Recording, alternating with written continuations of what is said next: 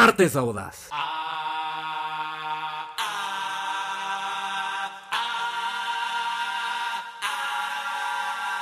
El penúltimo martes audaz de la temporada. Se acercan las no tan merecidas pero necesarias vacaciones de la audacia. Let's dance. Put on your red shoes dance the blues. Let's dance to the song they're playing on the radio. Pero mientras eso sucede, el episodio de hoy lo protagoniza debatiblemente el hombre más mamador de México. Let's sway. While color lights up your face. Let's sway. Sway through the crowd to an empty space. Si no el más, al menos uno de los tres más mamadores. Y estoy hablando de Pablo Audaz, que hoy nos acompaña a mí, a Pepe Audaz, para hablar de Alejandro González Iñárritu y de su nueva película Bardo, falsa crónica de unas cuantas verdades. If you say run, I'll run with you. Bienvenidos, la audacia del cine. And if you say hide, we'll hide. Because my love for you would break my heart in two.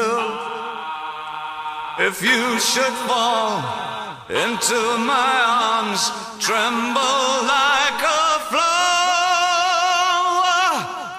Modo mamador activado y teníamos que iniciar con un intro mamador, porque vamos a hablar de alguien mamador con alguien mamador. Pablo Audaz, ¿cómo te encuentras el día de hoy?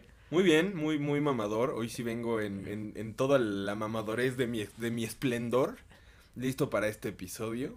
Excelente, ¿cómo vienes, Pepe Audaz? Qué ganas de mandar al carajo el episodio y seguir escuchando esta canción y dejarla para que todos la escuchen, cabrón. Pensé que ibas a mandar al carajo a Pablo.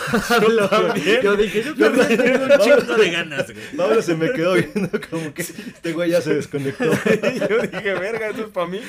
Ya se puso agresivo. No, que todos escuchemos esta, esta hermosa canción, de verdad me puso muy de buen humor. Uno de los más grandes aciertos de la película, sin lugar a dudas. Y como mencionaba y, y- y como lo prometí en el intro, hoy vamos a hablar de uno de los personajes más mamadores de México. Y, y debatiblemente número uno, pero vaya que hay competencia. Hugo Sánchez, Alejandro González Iñárritu, Pablo, Pablo. Audaz. Ahí, está, ahí está la- el top 3, ahí sí. está la, la trifecta. Y, y hoy toca de Alejandro Gonzá- González Iñárritu y tenemos a dos de los personajes más mamadores, con Pablo Audaz, que ya lo presentamos. ¿Y cuál es el pretexto para hablar de, de Alejandro? El pretexto es el estreno de su reciente película, su última obra, Bardo, falsa crónica de unas cuantas verdades, película que se estrenó el fin de semana pasado y que es producida por Netflix en uno de estos ejercicios en los que le da eh, todo el dinero del mundo a un director para eh, pues realizar una, una película con ellos y tratar de recuperar a la gente que se está desuscribiendo de su plataforma. Dinero y libertad, ¿no? Dinero y libertad, Porque en este caso lo dejan que Iñárritu se vaya por donde quiera, que nos cuente lo que se le dé la gana y nos entrega Bardo, que ya mencionaste, y que está dividiendo la audiencia. Algunos están diciendo que es una gran película, otros están yendo por un lado. No que es una mala película, sino por el lado en que no disfrutaron gran parte de la película. Claro, y es un proyecto bastante arriesgado considerando que es la primera vez que una producción de Netflix llega a los cines.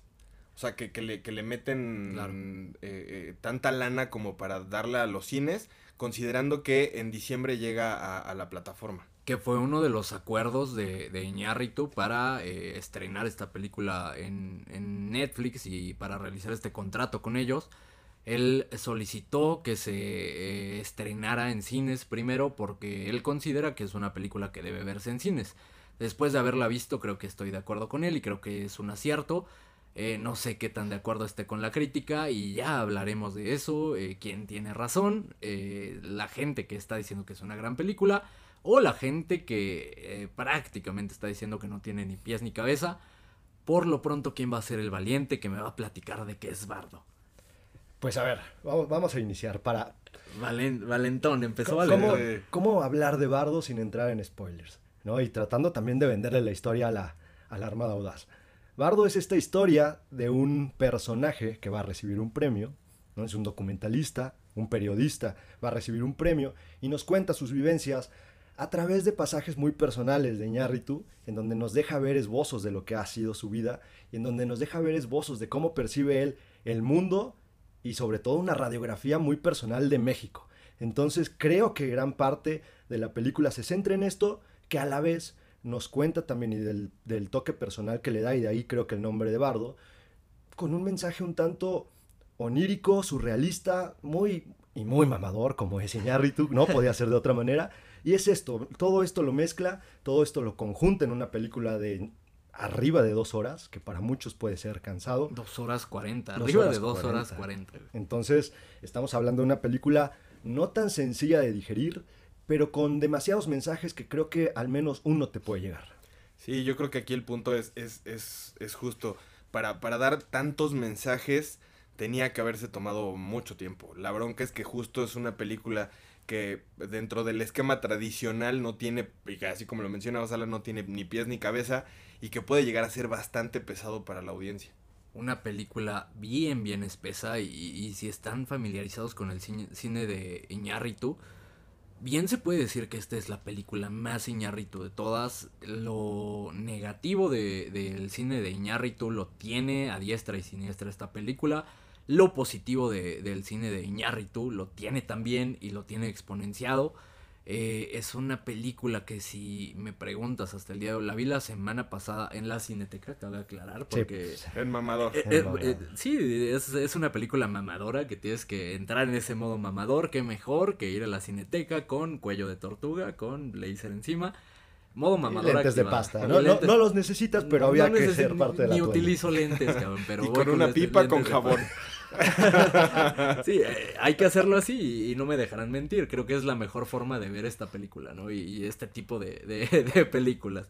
Me, me- la verdad es que, que fue una experiencia agradable porque, pues sí, rodeado de mamadores, pues todos van a ver lo mismo y, y no faltó el mamador, por supuesto, que aplaudió terminando la función. Eso no es mamador, eso es pendejo. Cabe acotar, o sea, Sí, güey, pero la pasé muy bien. La verdad es que tenía rato que no iba a la cineteca y, y fue un gran, un gran domingo para mí. eh, re- en realidad fue, fue una película que, que sí considero y, y mencionaba que estoy de acuerdo con, con Iñárritu, que sí considero que si, si deciden ver eh, la película, incluso después de escuchar este episodio, vale la pena que vayan al cine, que no esperen a la plataforma, porque creo que no va a ser la misma experiencia que verla en una pantalla grande.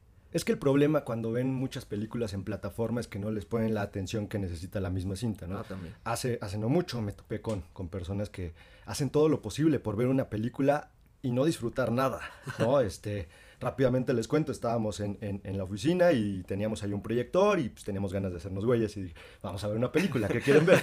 Ojalá Como- no como cada miércoles. tu jefe. Entonces, alguien dijo, ok, yo tengo una recomendación que vi por ahí, este, en un TikTok y ya sabes, la pusimos. Entonces la ponen y la ponen ¿Qué en película español. era? No, ni recuerdo, güey. O sea, a los cinco minutos la dejé de ver, la pusieron en español, empezaron todos a ver su teléfono, se escuchaba más el TikTok que estaba viendo uno por ahí y dije, vea, carajo, o sea, estos güeyes no quieren ver nada, yo tampoco voy a ver nada. Y al final alguien dijo, pues como que no está tan buena, ¿no? Y dije, ¿Cómo "Güey, va a estar buena, güey? Si estás viendo. tu hicieron todo lo posible Ajá. para no disfrutar la película. Y entonces eso es lo que pasa cuando ven las películas en Netflix y cuando nada más se quieren subir al, al- al mame, por así decirlo, de, ah, vamos a ver la película de Iñárritu.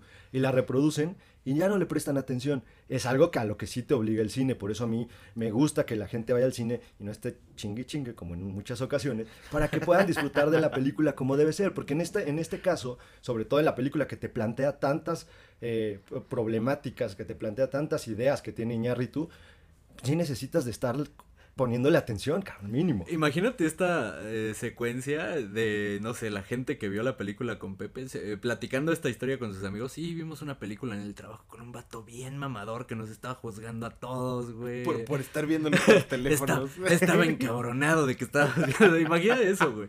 Que la realidad es que estoy de tu lado. Estoy completamente de Bueno, tu lado, bueno, pero amigo, seguro eh, no, es desde que otra perspectiva. Eso no es ser mamador, güey. O sea, pues nada más, pues si vas a poner algo, velo, güey. Si no, no pongas nada, cabrón. Sí, claro, aunque muchas veces que como para tener ahí un ruido de fondo y ya.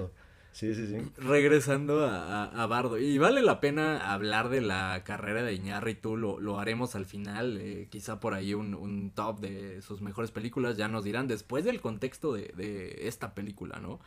Que como bien mencionan es una película bien, bien espesa. Me atrevo a decir la más espesa del cine de, de Alejandro. Y, y- y la realidad es que si algo lo caracteriza es hacer cine espeso y mamador.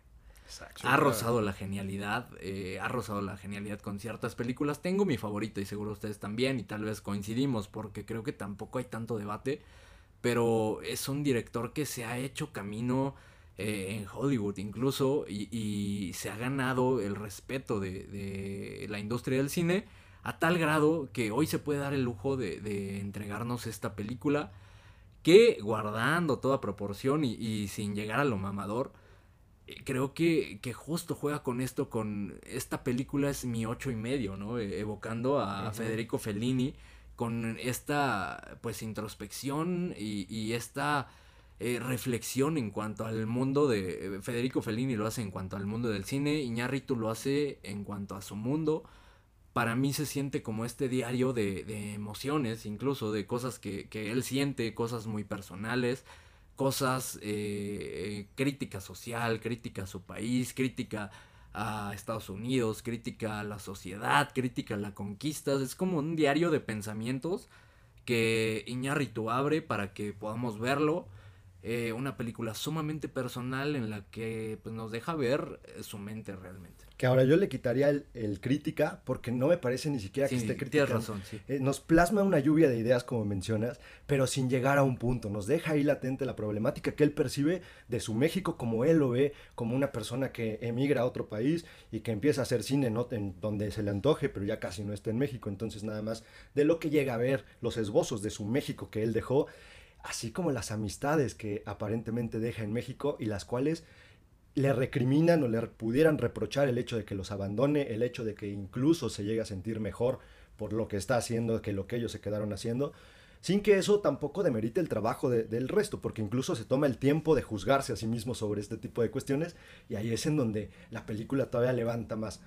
Ahora, creo que, y me, y me duele que, que- porque no, es imposible no pensar en, en la de Fellini, pero no quisiera quedarme con esa, con esa impresión, justo porque creo que Iñárritu, si algo hace bien, a pesar de que muchos dicen que puede incluso llegar a rozar el plagio en ciertas secuencias o ciertas ideas, si algo hace bien Iñárritu es plantarse con la película que haga y vendértela como si fuera propia, o sea, como si él hubiera inventado eso. Tarantinesco, ¿no? Tarantinesco un tanto, y eso me, me gusta mucho por el tema de la personalidad que le inyecta. Creo que hoy por hoy ha llegado tan lejos gracias a esta personalidad de este soy yo, cabrón, no vengo a caerte bien, me vale madres, si te gusta mi película bien, si no también.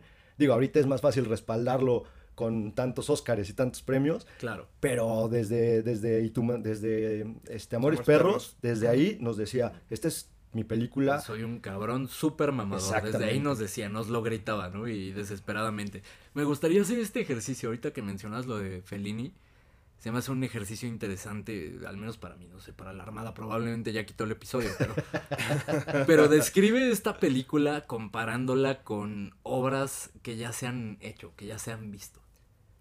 Puta, güey, Es un, es un ejercicio bastante complicado porque, te digo, la verdad es que hay, o sea, hay cosas incluso hasta, hasta de, de Big Fish con, con que te pueden llegar a, este, te puedes llegar a, a generar cierta idea de similitud que no necesariamente quiero ver de esa manera. Honestamente, yo la verdad es que sí dejé, o sea, dejé de lado toda referencia porque si no, no iba a pasar un, un rato agradable. La verdad es que desde que empecé a percibir como con el tema Fellini, de ahí, y, aparte este cabrón que se siente Bergman en, en cuestión latina, entonces de ahí dije, ok, vamos a dejar esto de lado, porque si no, entonces sí lo voy a sentir como un mamador que está copiando ideas de todos lados y no voy a disfrutar la, la intención que él tiene de darnos en su cinta. Claro, y sobre todo considerando que realmente es, es la cinta más personal que tiene eh, Iñárritu, que, que al final, y él, y él lo decía, para ver esta película yo la pensé como si fuera un sueño, o sea, no, no es como, como algo que tenga un, un esquema más tradicional, al final un sueño no tiene un principio y un final, y, creo que justo el, el hecho de buscar como compararla con algo más pierde esta parte como de, de autenticidad que tiene el mismo Iñárritu dentro de lo que quiere contar, que al final pues justo es, es esta parte como de, de- al final enseñarnos como una ventana a su mente y a lo que él vive y a lo que él opina sobre, sobre las cosas que él conoce, de, de esta opinión de Estados Unidos, de México, de lo que se vive, un poco hasta, hasta si quieren verlo así político. Que ahora, detrás de lo que dices, hay un contexto con un aire de superioridad bastante grande. Porque sí escuchaba una entrevista, pero, Justo. pero rudo, ¿eh? Porque escuchaba una entrevista donde decía, no, se tra- no traten de entender la película. Porque, a ver, la película sí se entiende, tampoco es como que me estés...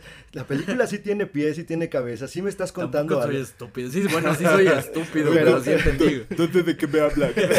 Sí, pero ya desde el momento en que nadie le está diciendo, tu película no se entiende, y él solo, no traten de entender mi película, y ya dices, oye, güey, o sea, tampoco sientas que estamos tontos, güey. Mira, yo sí la entendí y ahí te va eh, eh, con qué la comparo. O cómo hago esta analogía. Ocho y medio de Fellini. Eh, el árbol de la vida de Terrence Malick. Y eh, Nostalgia de Tarkovsky tuvieron una, una noche alocada, una pinche noche loca, un horchatón bestial. Después de eso se chingaron unos tacos y eso es eh, bardo. Básicamente eso es bardo. justo eso es lo que no quería hacer, porque, porque mira, aparte también, la película, honestamente, para lo que te estamos acostumbrados a que nos entreguen en México, es un nivel muy superior. Ah, sí, claro. ¿no? Entonces, si estamos, o sea, para la Armada, a ver un poquito de contexto en esta cuestión, si estamos hablando de una película que es muy superior, eh, digamos, a la, a la- ya ni la media, güey, o sea, es muy superior dentro de las superiores, güey, o sea, este, tiene mucha técnica en, en muchos aspectos. Hablemos de eso, hablemos de eso, de los aspectos cinematográficos que involucran esta película. ¿Qué nos entregó Iñárritu? ¿Qué es lo positivo que encuentran? ¿Encuentran algo negativo también dentro de estos aspectos y valores cinematográficos que, que aterriza en esta película? Yo creo que lo, lo más positivo justo es, es este experimento que hace eh, con, con todas las tomas, estas, estas tomas plano secuencia, estas tomas en gran angular. Creo que es un acierto y, y le da mucha variedad a la película, la hace, la hace muy rica en aspectos técnicos y sobre todo también destacar la, la actuación de, de, de Daniel Jiménez Cacho, que lo hace muy bien, lo hace muy fluido, incluso si me apuran hasta podría decir, o sea, nominación segura. Creo que- que- cabrón, que- eh, Se está arriesgando. ¿eh? Ah, se hoy, está hoy- hoy- arriesgando. hoy vengo mamador. hoy vengo mamador. O sea, creo que eso es como lo más destacable de la película. Ok, sí, las actuaciones, pero para mí las actuaciones de todos. Y ahí te va. Sí. Hay un personaje que es su amigo que también es periodista, Claro. con el que se confronta. Claro, güey. Este güey lo hace increíble. Y es un cabrón que salió de novelas. ¿no, güey? Exactamente. A eso- ese es el punto al que quería llegar. O sea, este güey le sacó jugo y de verdad, yo, si, me, si nada más lo hubiera visto en, en esta, en esta cosa, en esta película de Bardo, yo diría, este güey tiene un chingo de futuro. Claro. Pero es un tipo que viene de rebelde, güey. Viene de, de- de casos de la vida, ca- mujer, casos de la vida ¿cómo? Real. real, güey.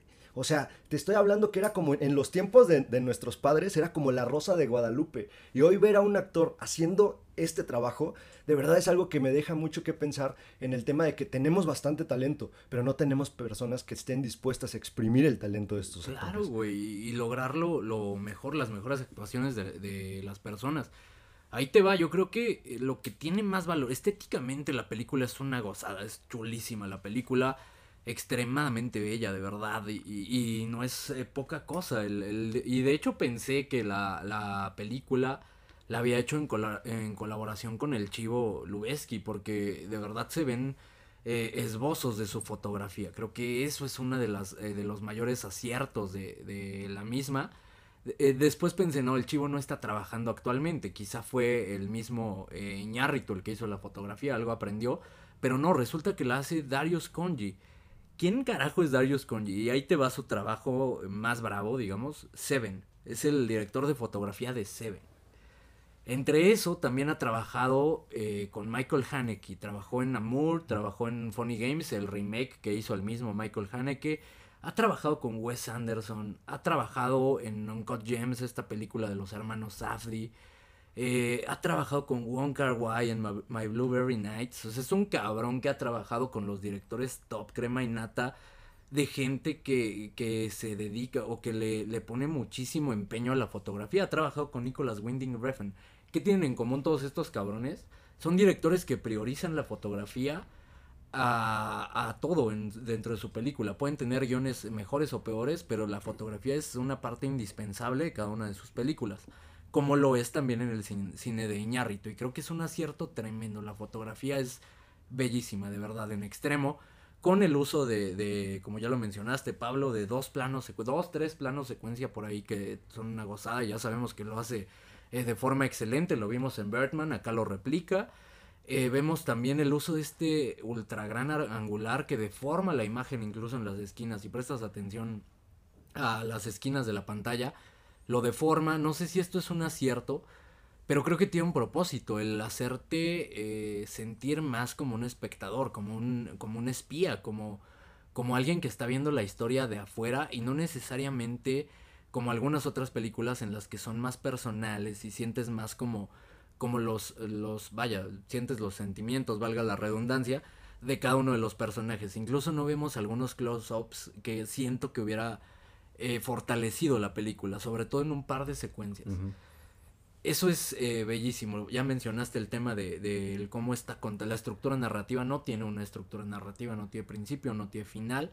Y las actuaciones también una gozada. Sí, la selección musical que ya Ah, escucharon al inicio sí. del episodio, la selección musical, o sea, de, de poderte ir desde Aguanile de una salsa a David Bowie en, en la misma secuencia, de verdad eh, se requiere bastante talento para lograr eso y para lograr que no nada más se sienta como música puesta, se siente de verdad que te va llevando por una serie de sensaciones para llegar a esta musicalización. Eso me parece algo fantástico. El tema de México también, cómo plasma su visión de México, porque te hace ver por no, o sea, digo, de las pocas veces que ves un México que no es un México sucio, que no es un México vulgar, que no es un... A pesar de que llegan a, a lugares, por ejemplo, hay una secuencia, justo esta secuencia musical, en donde están en un salón de baile de estos viejitos, eh, setentosos, ¿sabes? O sea, y ahí, de verdad, estos salones para los que los hemos pisado, hay unos que están en muy mal estado, ¿no? Hay unos que sí hasta huelen a pipí, cabrón. Hay otros que, ya, que todavía están vigentes. Y lo sabe de buena fuente. Se ha desmayado en varios. No, güey, y ¿sabes qué? Se ha hecho pipí en varios. Me recordó justo a este tipo de salones porque tengo, tengo un tío que hace, trae salseros de antaño y todo, y los lleva a muchos de estos salones a que, a que estén ahí tocando, y entonces evocan y emulan la, la- la salsa de los años 70, de los años 80. Y, y esta, es- esta parte se me hizo muy bonita, yo sentí muy padre cuando vi eso, porque aparte te lo, te lo plasma de una forma muy bella el resto de México. El, el zócalo de la Ciudad de México se ve imponente la, la forma en cómo lo, lo maneja. Te digo, en general, en la escena donde están como en, en una playita, de verdad te dan ganas de visitar México. Y no muchos cineastas, incluso mexicanos, logran que México se vea tan bonito. Qué chulada y qué bueno que mencionas la parte del zócalo. Es preciosa esa secuencia en el que el zócalo se va vaciando, güey. Y, y vemos como este juego con la luz. eh, también el trabajo de edición es una Sí. pasada. Eh, vemos cómo se, se es al amanecer y la luz va cambiando hasta terminar eh, oscuro, terminar de noche y terminar con una secuencia de Hernán, Cortés. Si esto no hace sentido es porque de verdad no hace sentido, pero es precioso de ver. A la vista es de verdad un orgasmo visual. Ahora, eh, yo no sé si me estoy adelantando, pero quiero preguntarles algo. Eh, Precisamente después del Festival de Venecia, la crítica medio destrozó la película y, González Iñárritu estaba muy emputado y lo que él decía es que, pues al final, en, principio no entendieron mi película porque mamador. Pero parte del no entendieron mi película, no entendieron mi cultura. Es que eso es cierto, güey. Y es que eh, al hacer este, esta película tan personal, y es una película así de México, pero es más de Iñárritu y de más de mi mente. eh, hablando de, de ¿no? Desde la perspectiva de él.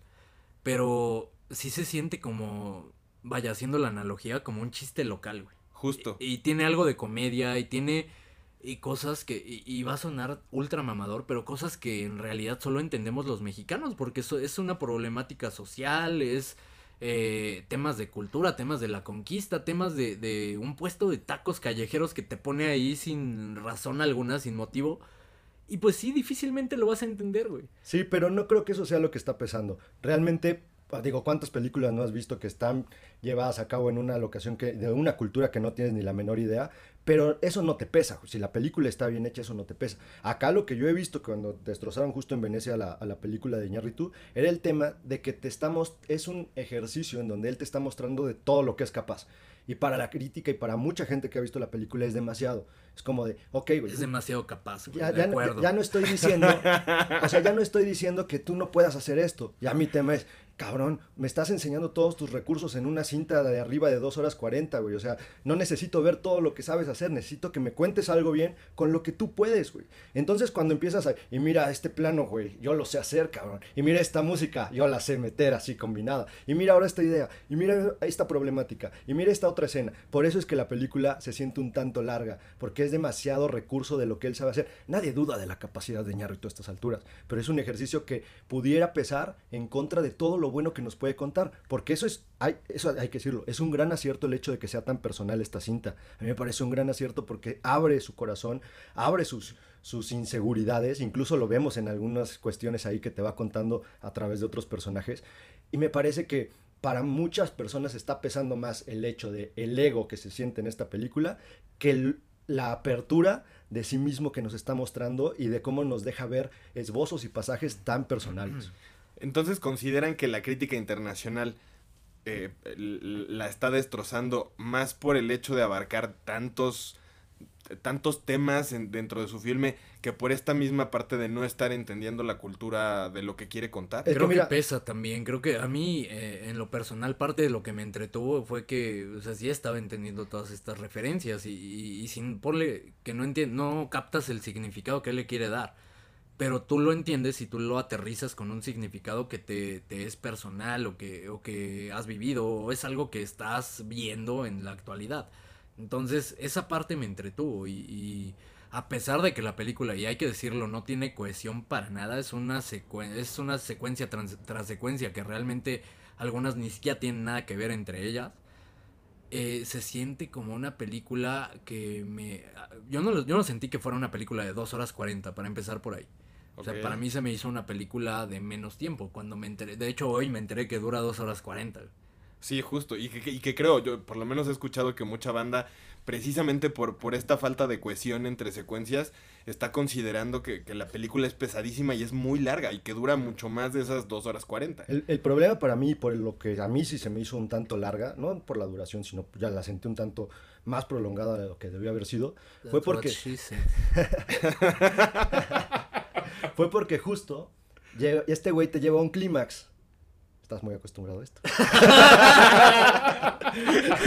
este güey te lleva a un clímax y después te alarga la película todavía otro rato. Entonces, cuando tú llegas a este clímax, difícilmente te lo va a volver a hacer sentir, porque llegas a un lugar en donde, y no me dejarán mentir cuando ustedes que, que vieron la cinta, a qué secuencia me refiero, Claro, güey.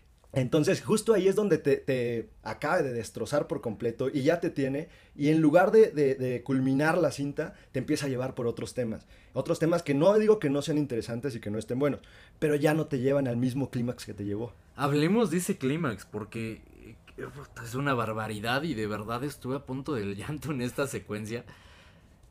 Y, y, ok, me quiero adelantar un poquito porque podría sonar que, que es una película que me fascinó. No, ni siquiera podría decir si me gustó esta película o no.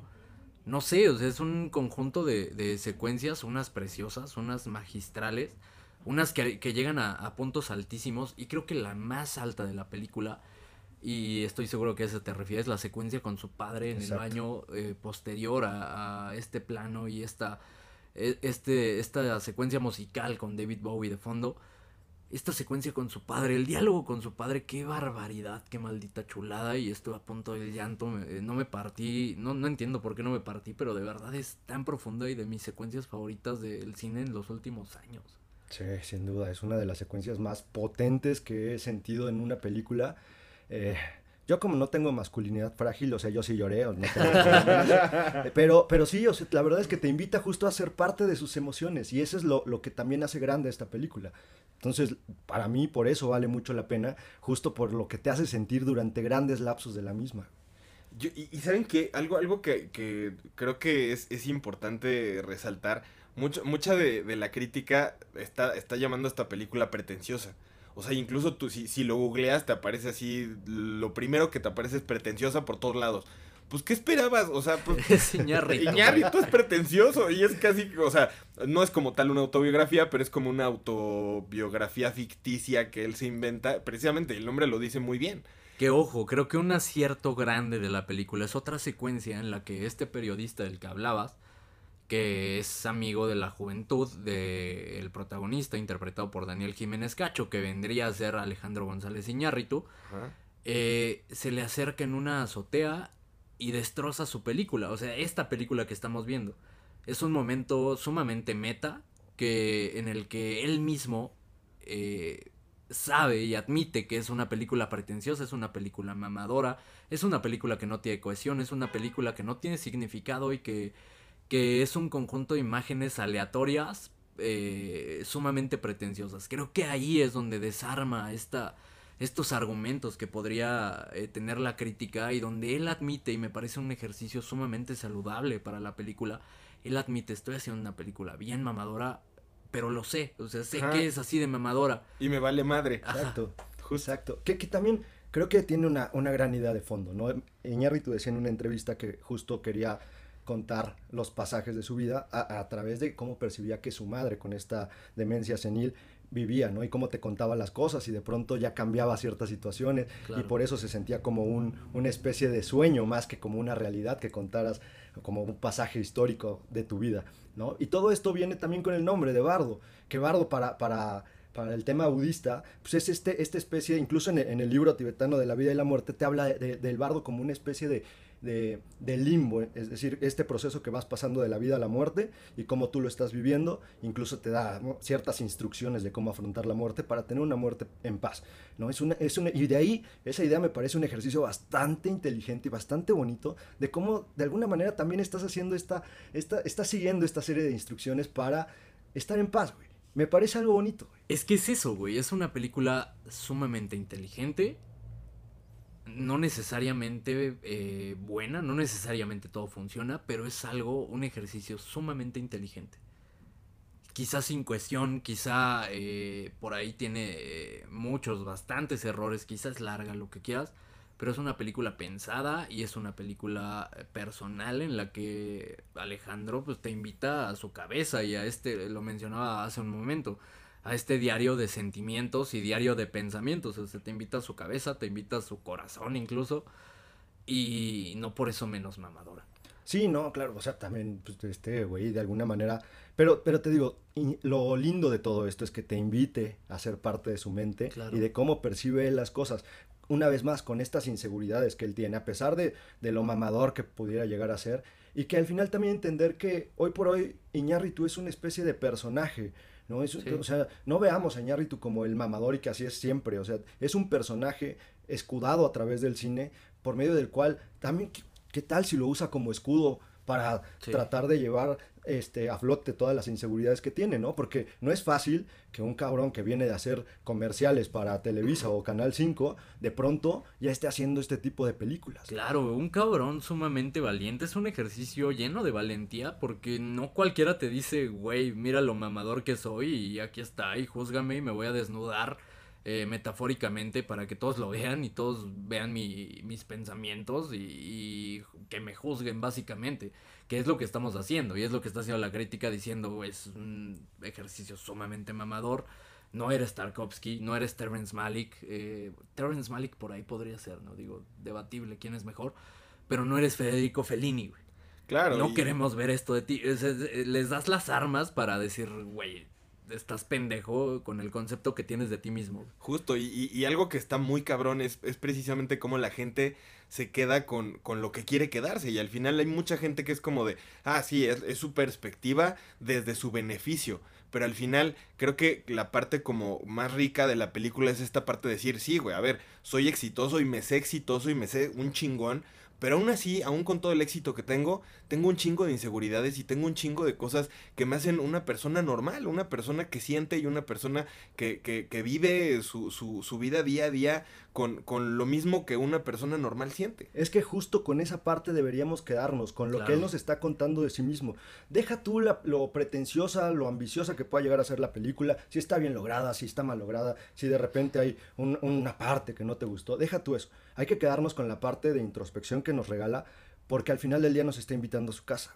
Cuando tú invitas a alguien a tu casa, lo último que quieres es que se salga diciendo, güey, pero ya viste, la pantalla estaba bien chiquita, cabrón. O sea, no mames, se ve que están jodidos estos güeyes. O sea, güey, te invité a mi casa, cabrón. No te invité para que la critiques. Te invité porque confío en ti. De alguna manera este güey dice, los invito a, mi, a, mi, a lo más profundo de mi ser, a contarles pasajes bastante trágicos de mi, de mi vida. Claro. Entonces, la gente, el hecho de que se quede, pero está bien larga, pero es que pinche ego de este güey. Pinche mamador. Exacto. Sí, si te quedas con eso, entonces estás justo siendo muy superficial a la hora de, de, juzgar y como, como bien lo dice él en alguna de sus este, líneas dentro de la misma película, ¿a quién le ganaste para hablar así, güey?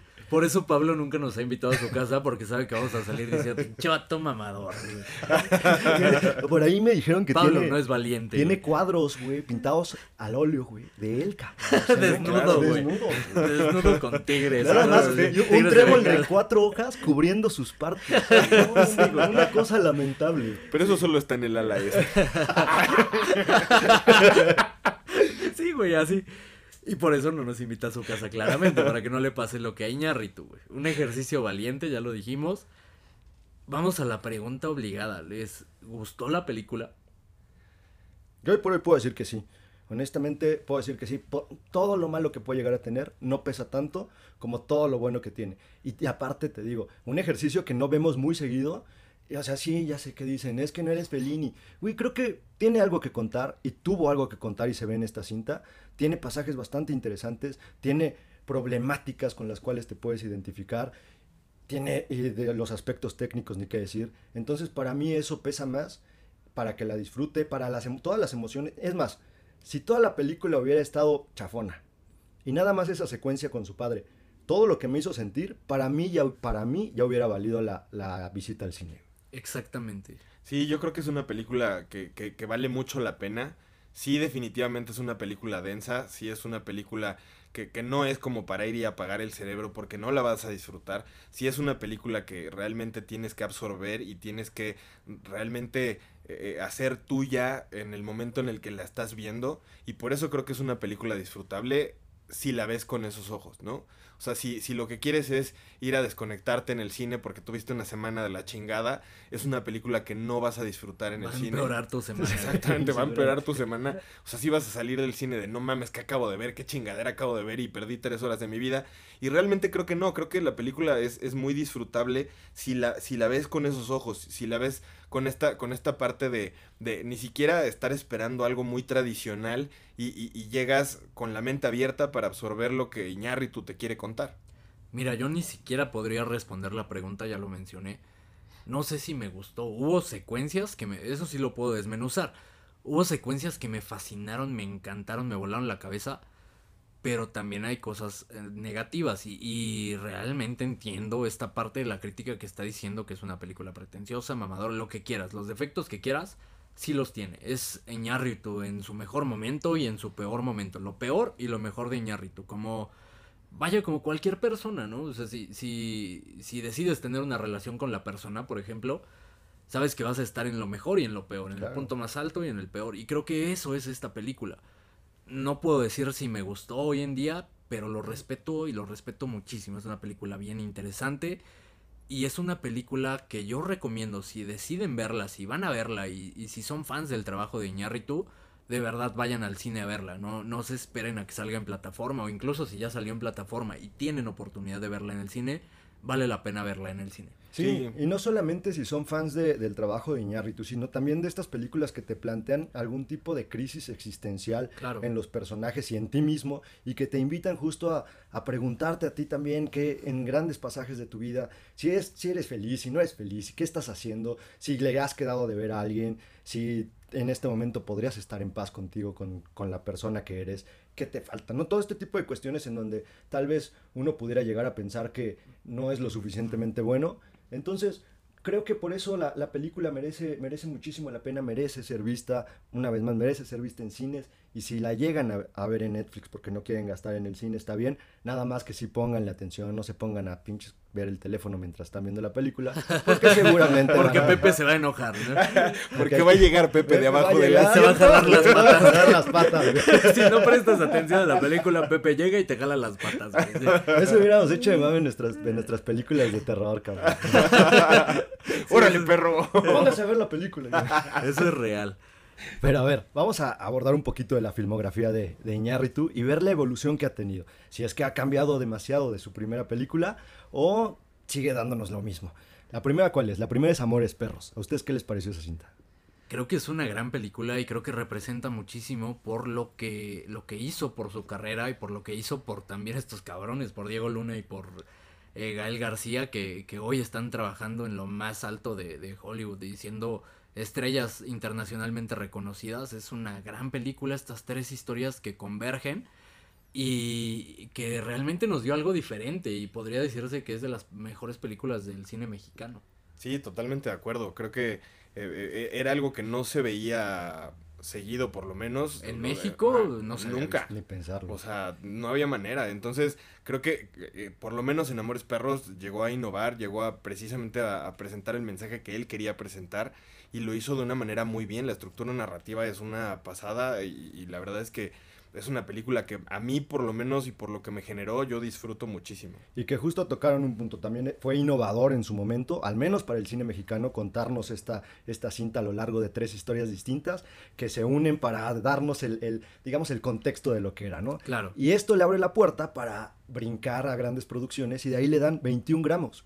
Que es una película similar en cuanto a cómo te la cuenta y una película que, que representa mucho para mí porque es eh, quizá la primer película que vi que, que me dejó perplejo en ese aspecto. Yo la vi antes que Amores Perros y me dejó perplejo en este aspecto de, de ok, hay cine diferente al que estoy acostumbrado. La vi eh, como de cuatro años más o menos cuando se estrenó. y ahí dije, güey, qué magia de película. güey". Cuatro años después de haber salido de la universidad.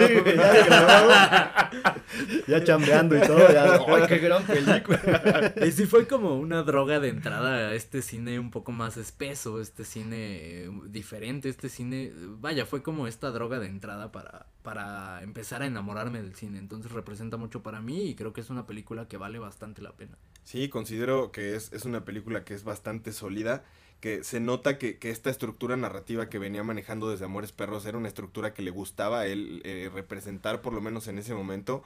Es una película también, creo, hasta cierto punto densa. Yo cuando la, vi la primera vez me pareció bastante pesada. Ya después cuando la volví a ver la pude disfrutar mucho más, pero al final creo que es una película bastante sólida. Y sobre todo me, me gustó mucho tomando como eje central este tema de, de los 21 gramos, ¿no? Creo que tiene un Claro, contexto güey. bastante lindo. Claro, eso es interesante. Y se nota ahí cómo avanza, ¿no? De lo que nos dio en Amores Perros a 21 gramos. Y fue como su tarjeta de presentación en Hollywood, como, güey, soy Iñárritu, soy mexicano y mira lo que, lo que sé hacer, güey, que estoy fuera hacer, de mi país y esto es lo que soy capaz de hacer, cabrón. Y eso eh, hace que las miradas volteen sobre él y que le empiecen a dar proyectos pues más ambiciosos. Y una de estas miradas, Brad Pitt, y ahí es donde viene con Babel. Sí, güey. ¿Qué, qué, qué opinan de esta película, cabrón? No es poca cosa la mirada de Brad Pitt. Sí, no. No, Definitivamente no, güey. Ya, ya, ya ahí ya se empezaba a ver cómo, cómo iba empezando a crecer como director y cómo, cómo esta estructura narrativa la, la explotaba con, con esteroides. O sea, creo que también es un- un- una cinta bastante sólida y sí se ve, creo, el, el- el crecimiento como director de, de Iñárritu. Sí, sobre todo ser capaz de manejar grandes A actores. Brad Pitt, güey. Nada más, cabrón. La mirada de Brad Pitt y a Brad Pitt. Y a Brad Pitt. No, qué, qué difícil manejar la que, mirada de Brad Pitt. que es una película que en su momento igual estaba eh, bien escuincle cuando la vi y acababa de ver 21 gramos. Entonces iba con expectativas altísimas. Para mí no llega al nivel de, de 21 gramos. Y en su momento recuerdo que dije, ¿qué es esta mamada? No me gustó para nada la película. Volviéndola a ver años más tarde dije, ok, no, sí es una película sólida. Sin embargo, sí considero que 21 gramos sigue siendo mejor que Babel. Es que le, pesa, ¿no? También el tema de tener a Brad Pitt ahí, obviamente no te deja que plasmes tantas ideas y que te- y sí te obligan a ir por cierta línea en donde pues tienes que, que acatar las órdenes. Entonces como mamador y dijo, pues no me están dejando hacer mi arte, pues me voy con Bardem y hago Beautiful y ahí voy a hacer mi pinche obra maestra. y, se, que- y se fue al diablo. Un accidente terrible, una película que, que cuando pienso en Iñárritu borro, olvido por Sí. completo porque es una película malísima, es una película pésima. Y teniendo a Bardem, que es un perro actorazo, eh, logró darnos este bodrio de película que es no la peor de Iñárritu, posiblemente de las peores de la historia. Sí, Sí, no, la no sé es si que- tan de la historia, güey, pero es que sí es una película que no disfrutas nada acá. Pretencioso. Tie- eh, Esta película es lo peor de Iñárritu hecho una película. Justo por eso es la antesala de Bardo, porque aquí es el claro ejemplo de que te dan libertad y haces lo que quieres, quieres contar tantas cosas que terminas por no contar nada y haces una pinche novela. Pero es que justo, y creo que la, la mejor forma de decirlo fue como lo dijo Alan, pues lo peor de Iñárritu. A diferencia de, de, de Bardo, que puede ser lo peor y lo mejor, en esta solo es lo peor y me quedo con lo peor y ahí está. Pero mira, como en todo, como en todo en la vida, necesitas fracasos para poder llegar a niveles altísimos y poder demostrar de lo que eres capaz. Güey, tengo un chingo acumulado, voy a llegar altísimo, me queda claro, güey, Sí, porque sí, tengo sí. fracasos, puta madre. Es que, digamos que Beautiful fue la forma de gritarle al mundo, déjenme hacer mis cosas, déjenme trabajar, como, como un berrinche. Y de ahí ya que se calmó, Como que se cagó, un niño que se caga en la habitación, como, ya deja de hacer berrinche, ah, ok, a ver, haz lo que quieras, ya hace algo padre. Es que sí, o sea, de verdad, Beautiful es toda la, la- la porquería que traía adentro. Ya que estás limpio, entonces ya puedes Es plasmar. como la audacia, güey. El proyecto que agarremos después de la audacia va a ser una chulada, ¿no? Eh, Digamos que la audacia es beautiful de Iñárritu. Beautiful de los podcasts, cabrón. Pero entonces ya de aquí dice, ok, ahora sí me pongo mamadísimo en esteroides y nos trae Birdman, güey. Vete al diablo. Birdman, no mames. Y que yo iba con muchas dudas, porque lo que teníamos de, de Iñárritu era este vato mamador, este vato que hizo un bodrio. De repente se estrena Birdman y se empieza a hablar eh, maravillas de esta película. Al verla de verdad es como, güey, ¿quién es este cabrón? Este cabrón me lo cambiaron, no es el mismo ojete que hizo Beautiful. Y, y de verdad, Birdman no solo me parece la mejor película de Iñárritu, es una de mis películas favoritas porque de verdad lo que te hace sentir, lo que logra con la cámara, este plano secuencia, la foto de Lubeski, la dirección que le da a Michael Keaton, la actuación de Michael Keaton, la actuación de Emma Stone, la actuación de Edward Norton. Es una película perfecta, perfecta de principio a fin, una de mis películas favoritas sin lugar a dudas. Sí, coincido contigo. Qué maldita joya es esa película. Creo que, y, y a mí precisamente me, me- me pasó algo parecido cuando salió Birdman. Yo la verdad es que tenía cero ganas de verla. Cuando empecé a escuchar las críticas y empecé a escuchar tantas, tantas cosas buenas de la película, me animé con miedo. Mm, Después de verla yo quedé anonadado con, con el producto que nos entregó. Qué maldita belleza. Creo que todos estamos de acuerdo que es una de las mejores películas de todos los tiempos. O sea, no quiero decir en el top 10 ni nada, pero sí de, de todos los tiempos es una gran película. Pudiera estar en... No sé, no lo quiero meter en un top porque sería una locura. Sí, creo que hiciste un Pepe No, Audaz, güey. No, güey. sé si de las mejores de la Eh, historia, sí es una gran, gran A ver, película. pero mejores de la historia, ¿cuántas, güey? O sea, a eso me refiero. Por eso no podemos hacer Ah, un top. O sea, si pones... Para no arriesgarnos, mira, de las 1800 mejores de la historia, sin duda. Oigan, no arriesgarnos. Hace su pregunta. ¿Les gustó o no? Yo no podría decir si me gustó. ¿no? Me encanta imitación. Honestamente, eso no podía contestar.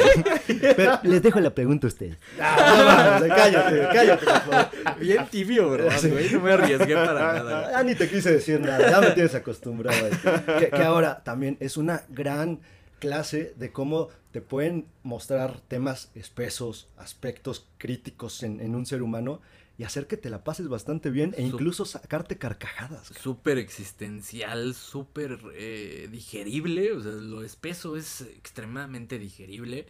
Y una película que se pasa hasta rápido, ¿no? Sí, y una, una maravilla en cuanto a trabajo de edición, este falso plano secuencia que es una chulada. Sí. Obviamente ganó lo que quiso, ganó el Oscar, ganó un chingo, y de ahí anuncian que va a trabajar con Leonardo DiCaprio. Que Leonardo DiCaprio ya venía buscando el Oscar por todos lados, se juntó con todos los directores que pudo y nadie lo había logrado. Llega Iñárritu y hacen The Revenant. Y lo más cagado es que gana el Oscar sin decir palabra, güey.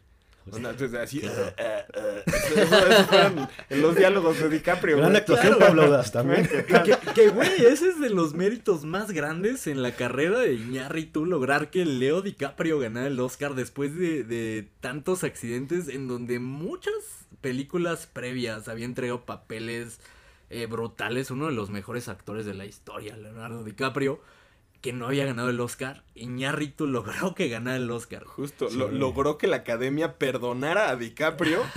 que eso es, es una cosa casi imposible, güey. Sí, cabrón. O sea, Iñárritu gana el Oscar y después le dicen, vas con DiCaprio. Y DiCaprio, hazme ganar un Oscar. Iñárritu, así literalmente dijo, hold my beer, te vas a ganar el Oscar. hijo de puta". y lo ganó, cabrón. Que, que güey, no, ahí te va. eh, no creo que sea la mejor actuación de DiCaprio. No. No, definitivamente no. no es la mejor. Tampoco es la mejor película de, de Iñárritu. Es más, en mi opinión, es una baja de calidad en cuanto a Birdman. eh, con respecto a Birdman, más bien, sí creo que decrece la calidad. Es una buena película, pero no es eh, la película más disfrutable. No es la mejor en cuanto a aspectos técnicos. Sí es lo mejor en cuanto a fotografía. Qué magia logró el chivo. Eh, pero sí, que creo que Birdman es muy, muy, muy superior a The Revenant. Sin duda, sin duda. Y, y el Oscar para DiCaprio aquí fue un reconocimiento a la trayectoria y a cómo se le había negado con grandes actuaciones. Sí. Sí, claro. Entonces ya por último, pues nos trae Bardo, la película de la que acabamos de hablar. Y entonces para ustedes, ¿qué tal ha sido la evolución de, de Iñárritu? Creo que es un cabrón que aprende de sus errores, que tampoco quiere pulirlos por completo porque sigue cometiéndolos y lo vimos en Bardo.